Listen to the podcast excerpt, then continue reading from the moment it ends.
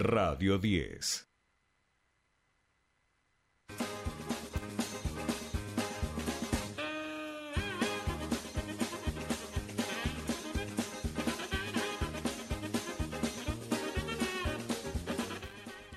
Bien, ya estamos aquí, último, penúltimo bloque de tercer puente en este día jueves y por supuesto... Estamos viendo en este momento En imágenes, este ¿eh? momento estamos justo viendo la- el diálogo entre Messi y Lewandowski, digamos. Un diálogo que eh, comenzó tirante, ¿no? Ya había habido algunas declaraciones y Claro, demás. eh, todo comienza en realidad con el tema del balón de oro. eh, Exacto, entiendo exacto. que él dice Mirá, eh, mirá, mirá, merecería a Lewandowski ganarse el balón de oro. Se ve que esto a Lewandowski no sé, le sonó como que era una toma de pelo o no sé qué. Más No le cayó bien. No sé, no desconozco cuál fue la razón, no le cayó bien, hizo comentarios en contra de Lionel Messi y en el partido vimos ahí algo de tensión, eh, donde, bueno, no, no, lo ignorante, bueno, supongo que una calentura real, yo creo que ahí sí fue una calentura real, después no, después hay mucha novela. No, pero además digo, todos los que jugamos a fútbol sabemos que adentro de la cancha uno está Claro, esa fue la a calentura real. 8.500 revoluciones. Pero ya los después del dimes, los partido- diretes. Después Messi pues, fue bajando y yo creo que se dio cuenta, además de que le acababa de pintar la cara, digamos, eso te pone en otro lugar, se dio cuenta de que no es un mal tipo, de que está todo bien, bueno, sos medio ahí, estás ocupando ese lugar en el Barça, ¿qué va a hacer? Pero bueno, ¿por qué decimos todo esto? Porque eh, vamos a hablar de esto con quien ya está del otro lado de la línea, con nuestro columnista de Academicismo Popular, el señor Fernando Casulo. De esto y mucho más, por supuesto. Fer, ¿cómo estás? Buen día, bienvenido a tu espacio. ¿Cómo va? Buen día. ¿Cómo está Jorge? ¿Cómo va Solé? Muy bien. Bien, Eh, ¿Cómo estuvo? eh, ¿Dónde viste el partido? ¿Ya tenés la cábala constituida? ¿Las mismas personas de la semana pasada? ¿Cómo, cómo te manejaste ahí? Hola. Hola. Hola, ¿escuchabas ¿Nos ahí? escuchás ahí, Fer?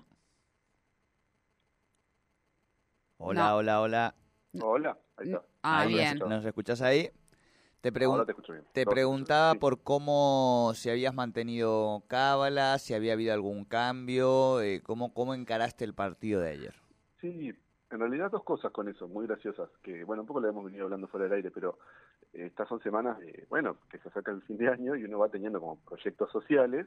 Y en un momento dije, claro, pero si queda fuera mañana, tipo, to- de acá hasta 10 días, la gente va a tener un absoluto desprendimiento de ganas eh, para hacer cosas, ¿no? Con lo cual, lo primero, así como cábala y, y, y, digo, entre cábala, porque tuvo algo ahí medio, ¿no? De, de exorcizar esto de no planificar después del partido, y también de logística, decir, bueno, eh, suspendamos, ¿no? Eh, la- la- las querencias sociales hasta que clasifique Argentina, porque bueno, después así queda afuera en octavos, cuartos, no deja de ser eh, un poco más normal, digamos, ¿no? Que quedara fuera en primera ronda, Claro. que ha sido medio trágico, toda esta cosa exagerada de las coberturas de los mundiales, ¿no? Sí, sí, Claro, sí, claro, sí, o sea, se ahora- acaba el mundo. Claro, ahora seamos claros, si perdemos en octavos con Australia, Con Australia se acaba el mundo un poco, Vuelve. digamos, ¿no? Eh, Eso vuelve sí. a ser apocalíptico. Exacto. De nuevo no hay que planificar. Ganamos Australia y nos tocaría Holanda o Estados Unidos, digo.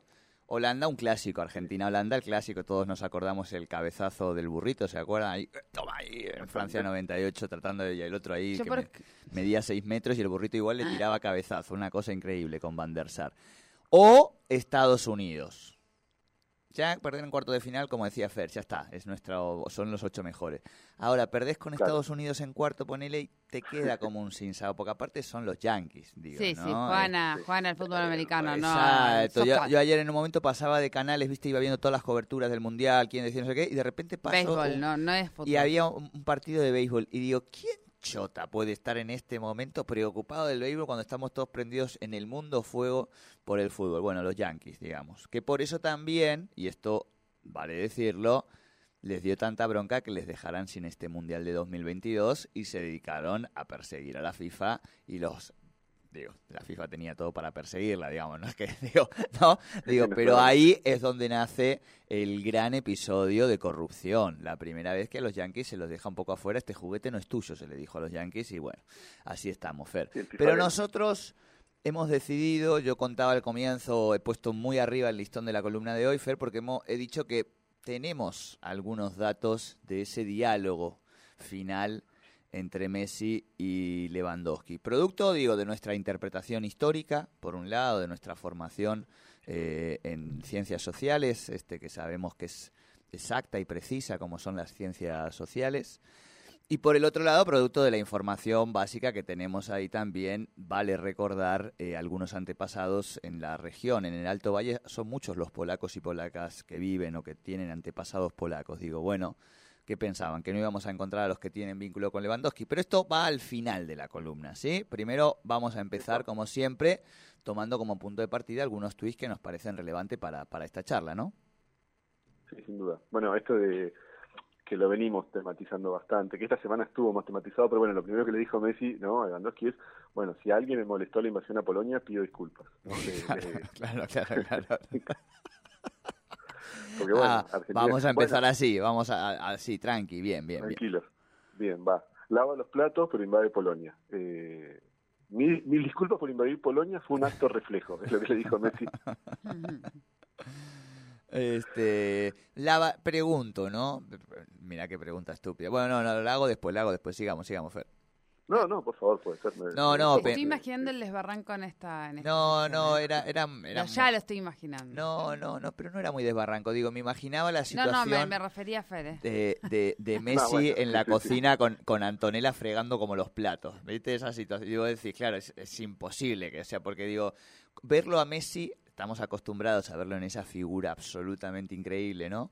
Verlo a Messi como en las cotidianidades más mundanas, digo, ¿no? Fregando los platos con Antonella, ¿viste? Y Antonella diciéndole, va, bien los platos, mira que te están quedando ahí los tenedores con mugre, te digo siempre que los laves bien, digo, e-, ese tipo de cosas, ¿no?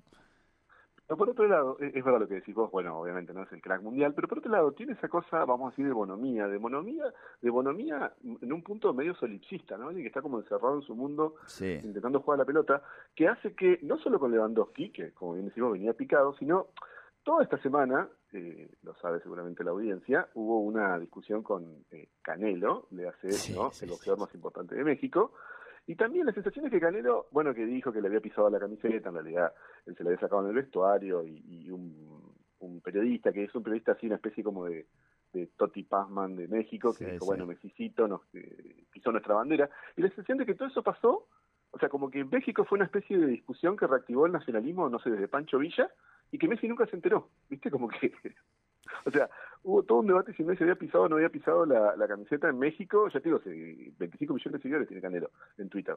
Y el chabón probablemente no se haya enterado, ¿viste? No, no, no, fue, fue el debate, tal cual, tal cual. Pero yo creo que sí se enteró. O sea, es este es esta conducción ah, silenciosa, Fer. Digo, y estoy tratando de pensar qué, qué político, ¿no? O qué gran dirigente a lo largo de la historia de la humanidad podría tener esta cosa de, del ejercicio del poder sin hacer demasiado aspaviento. Porque ahí mismo le tiró, digo, al Kun Agüero y a Cés. O sea, le tira dos pedazos de jugadores de la historia y él él ni se, ni se molesta en Canelo. Esto que decís vos, ¿quién, ¿quién es Canelo? ¿Viste? Como diciendo, ahora, el tipo le manda al Kun Agüero y a digo, grandes jugadores de los últimos 20 años, a que vayan a esparrinearle, ¿viste? Entonces Puedes, obviamente, esto no es que Messi los mandó y les mandó un mensaje le dijo vayan a patotearlo, digo, pero es un tipo que ejerce el poder de una manera silenciosa, pero que lo ejerce, a eso es a lo que voy, ¿no?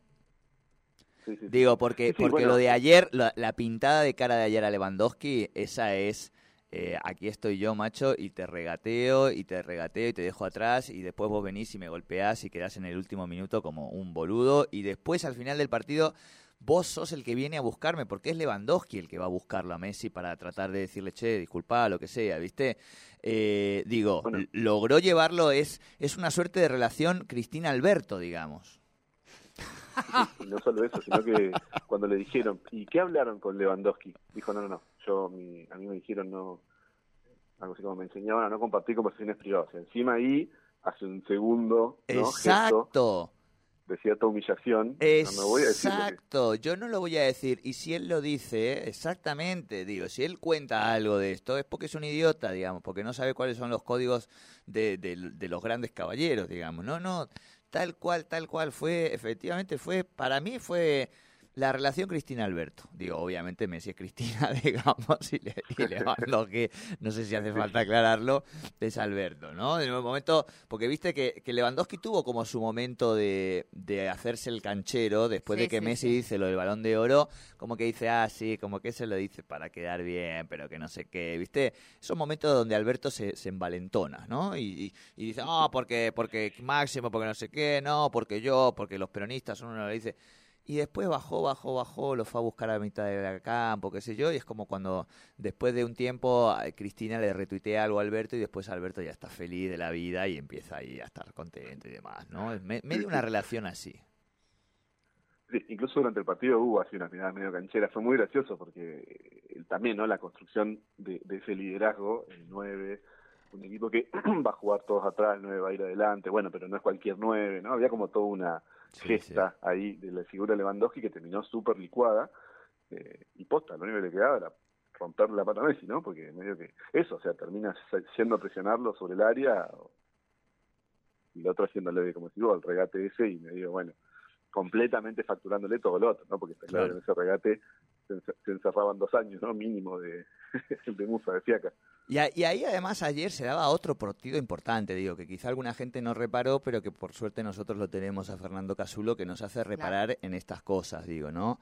Argentina versus Polonia, el clásico de los papas no italianos, digo. Claro. Pensemos que Polonia y Argentina han puesto los últimos dos papas, digo, de, del Vaticano. Y acá aparece, claro, otra pregunta, digamos. O sea, en términos futboleros no descontamos que Bergoglio seguramente le ganaría los clásicos si los hubieran jugado a Juan, a, Juan Pablo II, digo, ¿no? Me, da la sensación, Bergoglio se lo ve más, era como más, más delgadito, me da la sensación que venía de provincia de Buenos Aires, de los potreros, seguramente si hubieran jugado a fútbol ahí en el Vaticano, en alguna canchita que deben tener escondida, el equipo de Bergoglio le pintaba la cara a Juan Pablo. Ahora, como papas, como papus, digamos, ¿no?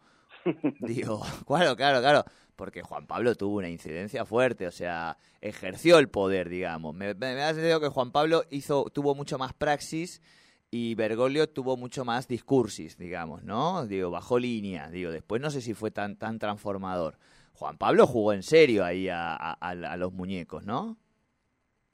Sí, bueno, viste que estaba esa idea de, bueno, Juan Pablo lo ponen, vamos a decir, Reagan y Thatcher para frenar al comunismo, no nos, no nos olvidemos que es un papa polaco y Polonia era, digamos, la primera gran república del este que se había emancipado de la URSS con la rebelión de Lech digamos, un obrero de los astilleros, o sea que medio que, y sobre todo por el catolicismo, se llama solidaridad ese movimiento, ¿no? En los 80. Entonces, bueno, está como ponemos a, al Kia este que está en un país que de la recontraplantó, se le paró de mano el comunismo, y te acordás que cuando Goblio asume, estaba esa lectura. Ah, y esta, bueno, como del siglo XX lo frenó eh, Juan Pablo II, Carlos Bostila. En cambio, los socialismos del siglo XXI los va a frenar Bergoglio. Lo interesante es que terminó siendo medio al revés, digamos, ¿no? Como el discurso de Francisco, medio que se coló. Entonces ahí sí, eh, de una iglesia católica que venía súper en retroceso por todos los procesos de, digamos, abuso infantil, lo cual mucho no podía, de hecho, proceso de Ratzinger, y, bueno, medio que se lo tuvieron que fumar a este papa, como si vos, argentino, muy del chamullo, ¿no? El que se va y se mete y conversa y al día de hoy está en la Sistina ahí, pasa un argentino y le dice, ¿cómo salió San Lorenzo con eh, Boca? Ah, hijo nuestro, ¿viste? Le dice Francisco. Con lo cual, también tiene un estilo de liderazgo interesante y medio campechano. Es verdad que, bueno, insisto, no, no le tocó, digamos, fácil, es un mundo complejo, ¿no? Para formar parte de los liderazgos así globales, que lo diga, ¿no? Donald Trump, si no, o Merkel pero, pero para mí hizo como una apuesta así tipo al, a lo Bostila. Pero sí, coincido con lo que decís vos, Bostila tuvo ese momento donde, bueno, él iba por todos lados, todas las que besaba los suelos, tenía un liderazgo interesante. Ultraderecha, pero interesante. Sí, sí, sí, sí, tal cual, tal cual. No hablamos de que estaba más cerca nuestras ideas o no, digamos, ¿no? En términos transformacionales.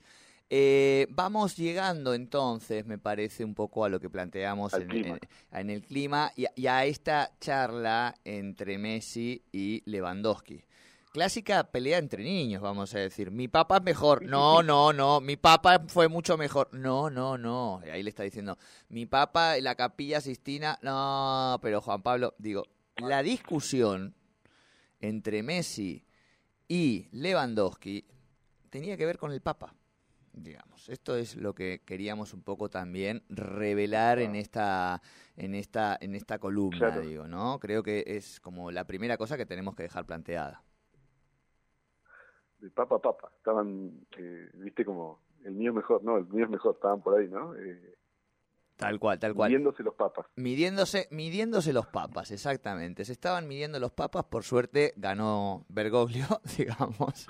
ganó, ganó Francisco, este el cual, digo, le ha dado nombre también, por cierto, al hijo del presidente, que ayer subió una fotito con su papa viendo el partido de Argentina, también con su mamá, ¿no? Con Fabiola, ahí estaba. Eh, el, el- el- el hijo recién nacido de un presidente que, que menos rédito político ha dado, ¿eh? Eso también es otro, hito. Sí, es el presidente.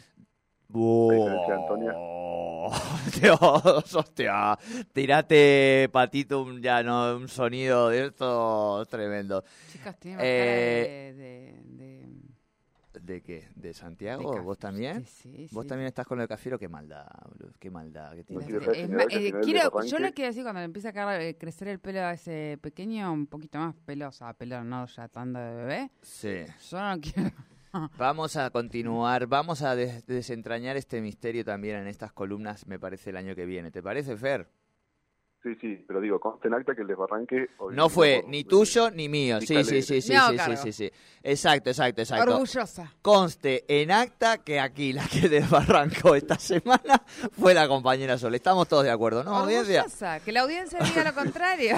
No sabía, ¿viste cómo es? Porque después somos Todos Fernando y estamos yo, pensando. ¿viste? Alguien tenía que decirlo, o sea. Después somos Fernando y yo, los que no, el Gallego que dice cualquier... No, Cazulo que escribe, no, no, no, no. Hoy ha quedado en evidencia quién es la instigadora real aquí de los desbarranques. Fernando Cazulo, querido, buena semana para ti, buen fin de... Un abrazo, chicos, hasta luego. Buena semana, Fernando Casulo con el Academicismo Popular aquí en Tercer Puente.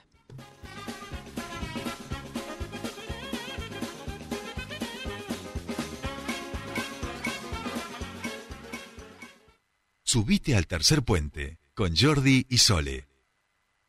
Ya está listo tu auto. Dale arranque. Aceléralo.